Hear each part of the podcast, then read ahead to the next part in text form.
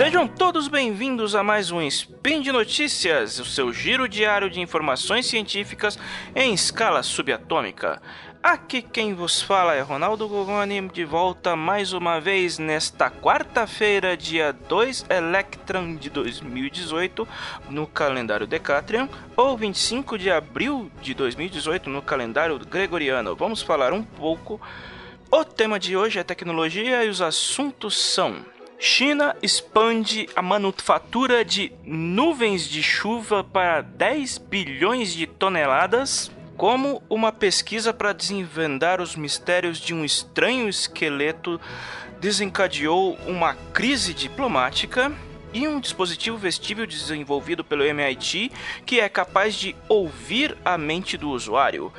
Vamos nessa, tudo aqui acontece muito rápido. Sobe a vinheta. Notícias.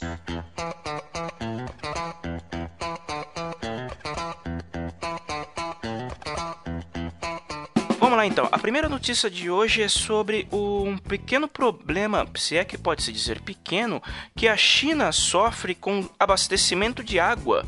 E para resolver esse empecilho, a Corporação Aeroespacial de Ciência e Tecnologia da China está construindo dezenas de milhares de unidades de fábricas de chuva no, no território chinês. O que acontece? Essas fábricas ou, é, ou chaminés, elas são, elas foram instaladas nas montanhas do Himalaia, próximo do platô tibetano, de modo que elas foram projetadas para semear as nuvens com iodeto de prata. Aí, aí, você me aí você volta para a aula de química e se pergunta, mas, mas o que, que é iodeto de prata? Então a gente explica. O iodeto de prata é um composto químico que a gente usa, que a gente costumava usar na fotografia, numa, num processo que a gente chamava de revelação das fotos, uma coisa que quem está acostumado com smartphones não conhece, mas há muito tempo atrás, tipo 30 anos, 25 anos atrás, o processo de fotografia era basicamente analógico e a gente tinha que revelar e imprimir as fotos em papel. O iodeto de prata era um dos compostos que a gente usava para fixar a imagem das fotos dos negativos no, no, no, no papel fotográfico. E o que acontece?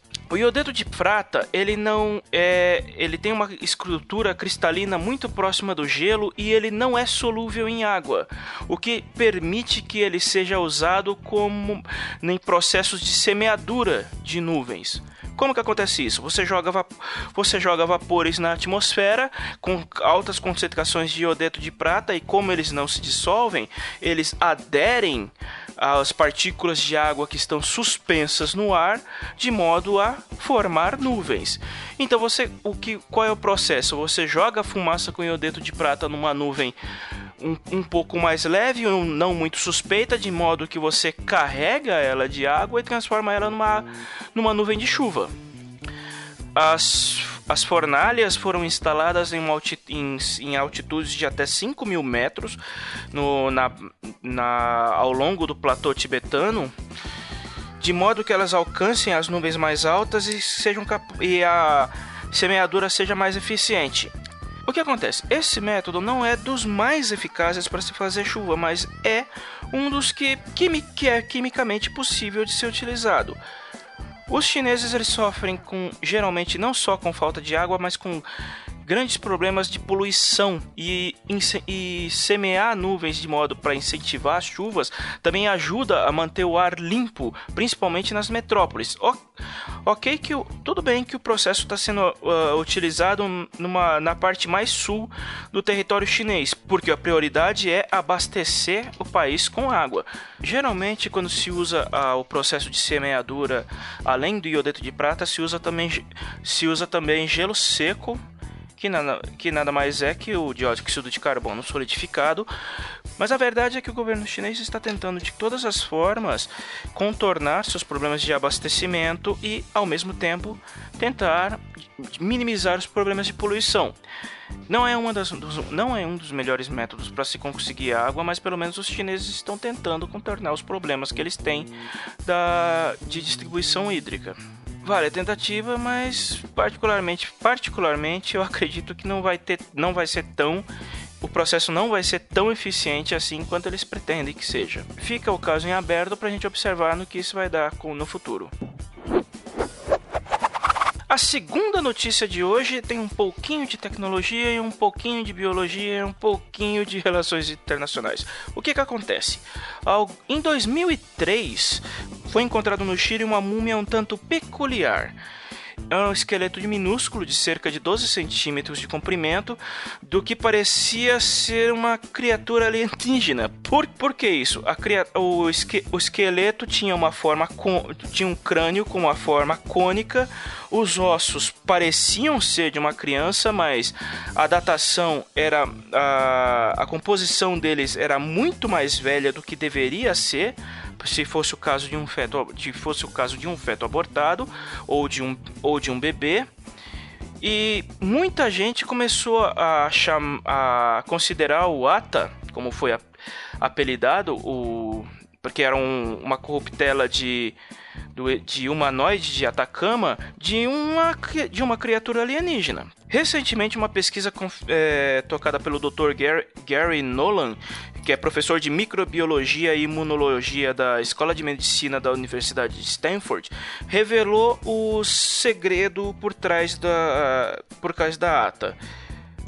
Obviamente não era nenhum alienígena. Ah, o, o fóssil, se é, que, se é que podemos chamar assim, na verdade, é, uma, é um cadáver de um feto, femi, feto humano feminino, que um feto humano normal de uma menina que que, const, que possui pelo menos uma série de defeitos genéticos causados por mutações em sete genes diferentes.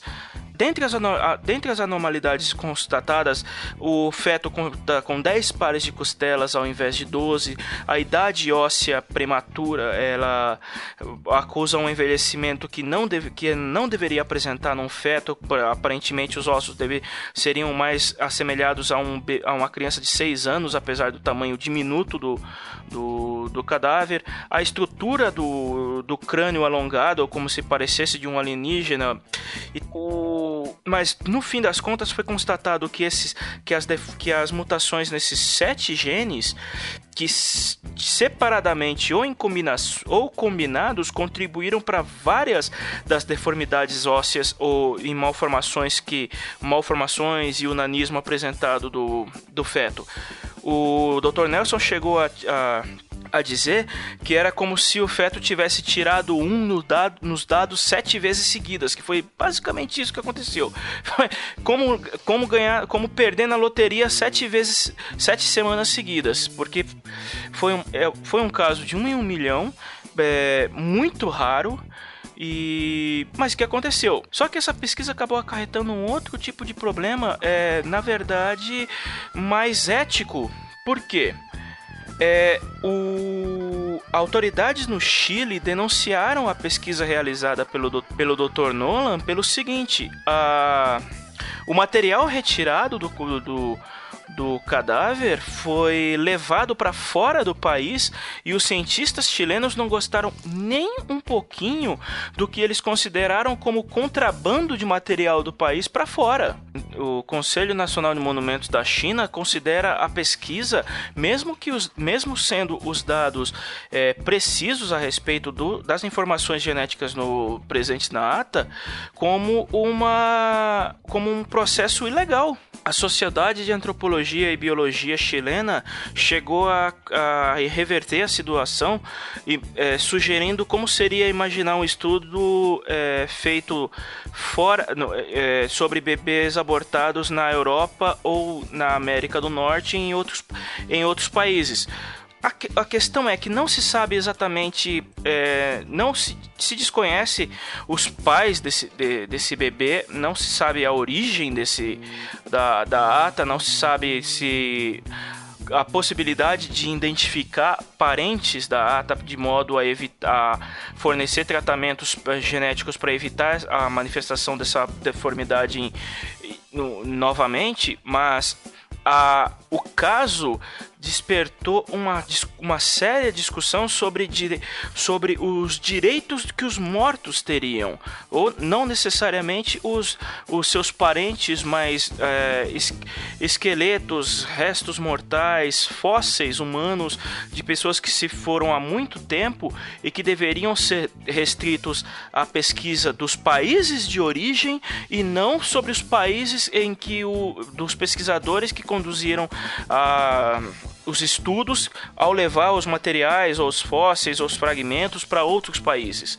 Há inclusive uma discussão sobre os direitos do, do, do bebê, da ata em questão, por ter sido considerada como uma espécie, um espécime, ao invés de um, de um ser humano, mesmo se, mesmo se, mesmo se tratando de um feto abortado. Então, a, a discussão é bastante interessante sobre quem vai dar o consentimento sobre quem vai dar o consentimento para realizar pesquisas com, com cadáveres é, ancestrais de, de, de, certas nacionalidades se o governo tem se os governos locais têm essa, esse direito de impedir pesquisas de institutos interessados em, des, em desvendar segredos ou de quebrar paradigmas nesse, nesse, ponto, nesse ponto de vista.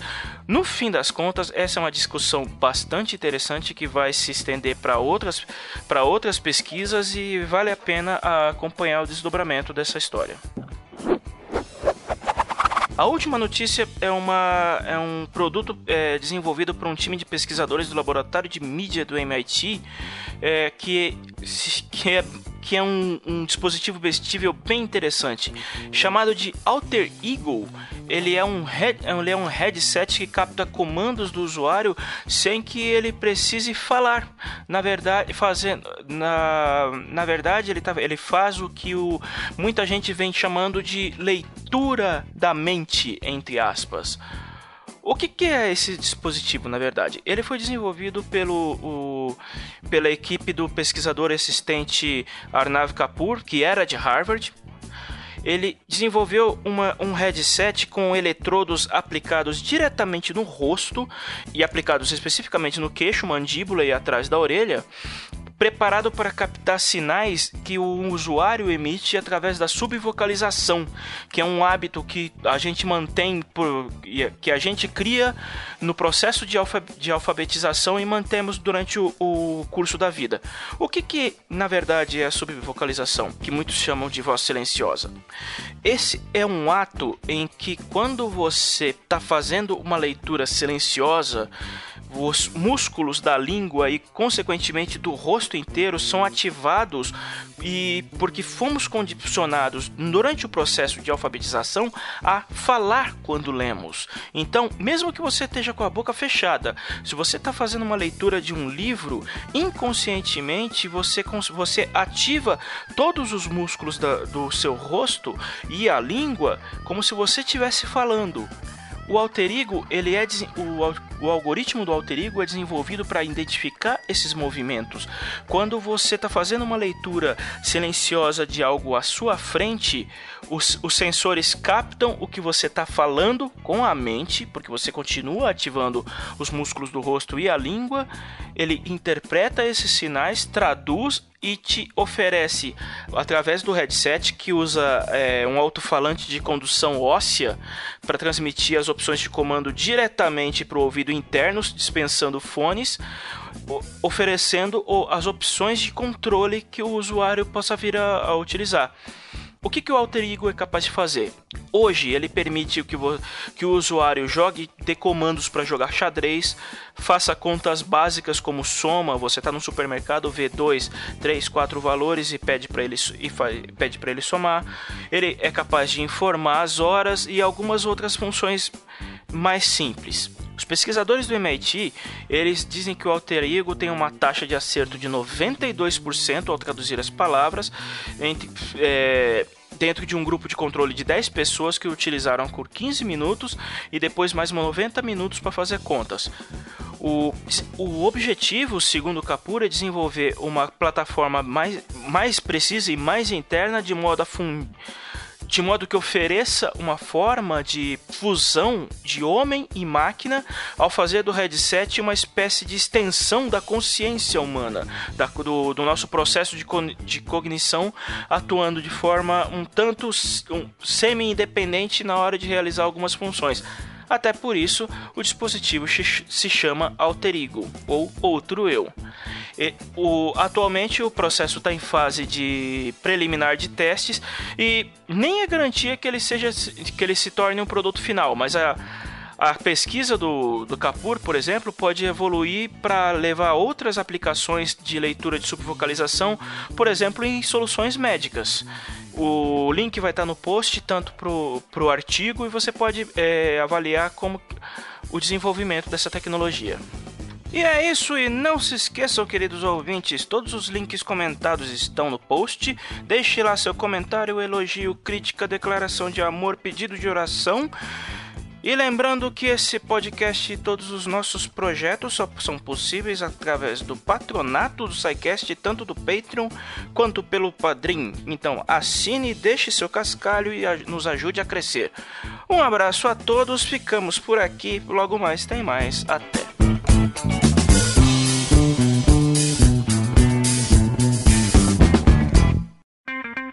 Edição por Felipe Reis.